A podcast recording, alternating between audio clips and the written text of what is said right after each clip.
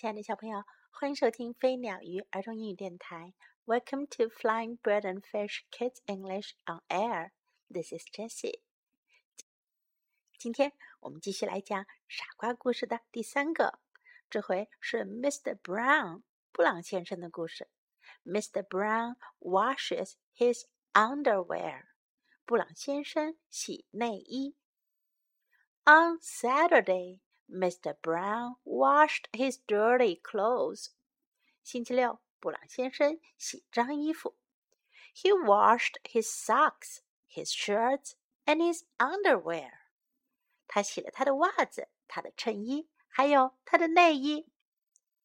Then he hung them up to dry in the backyard. 然后他就把衣服挂在后院子里晾干。He hung the underwear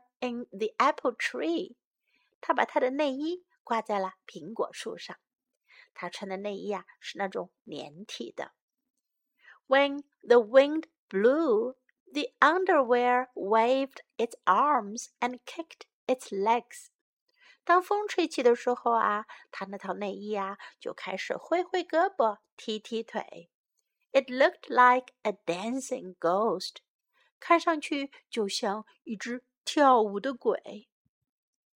After supper that night, Mrs. Brown looked out the window.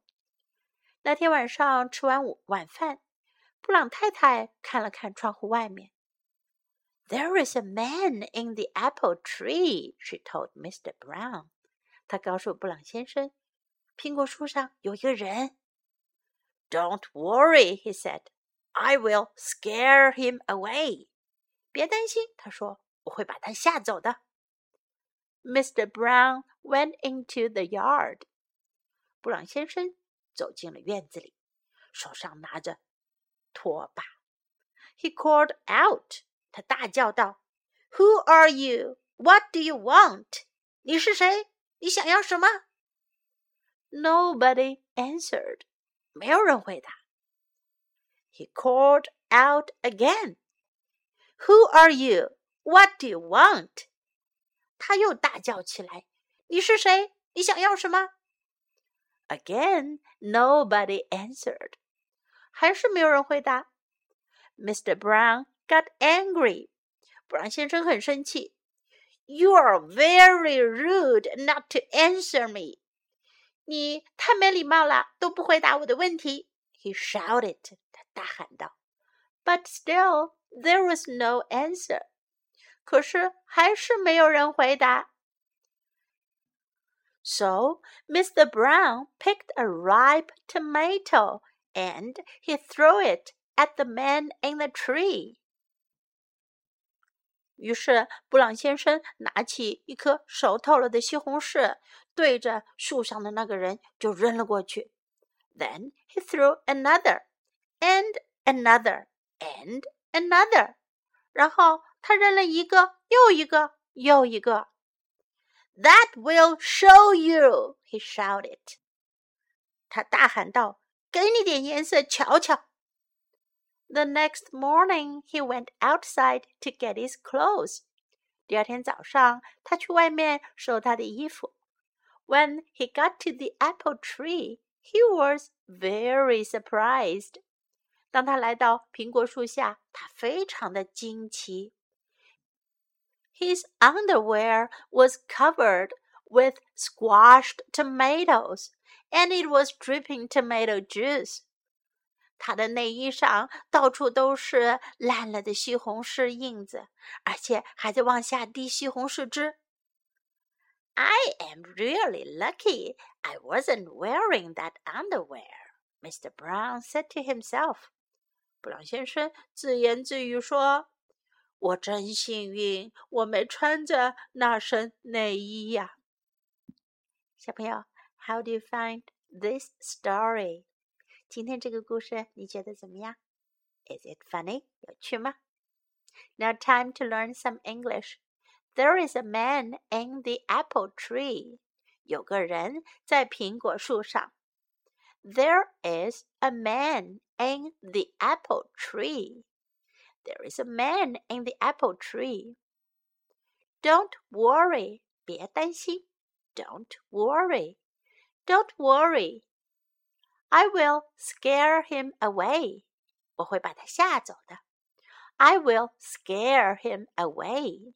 Scare 吓唬。I will scare him away.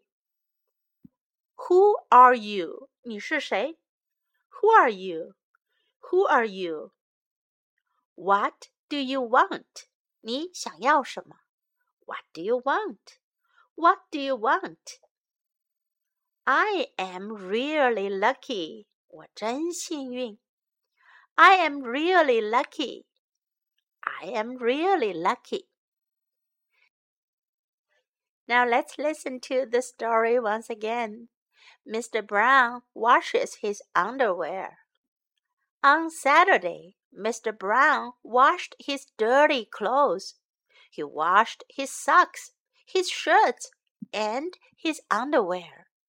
Then he hung them up to dry in the backyard. He hung the underwear in the apple tree.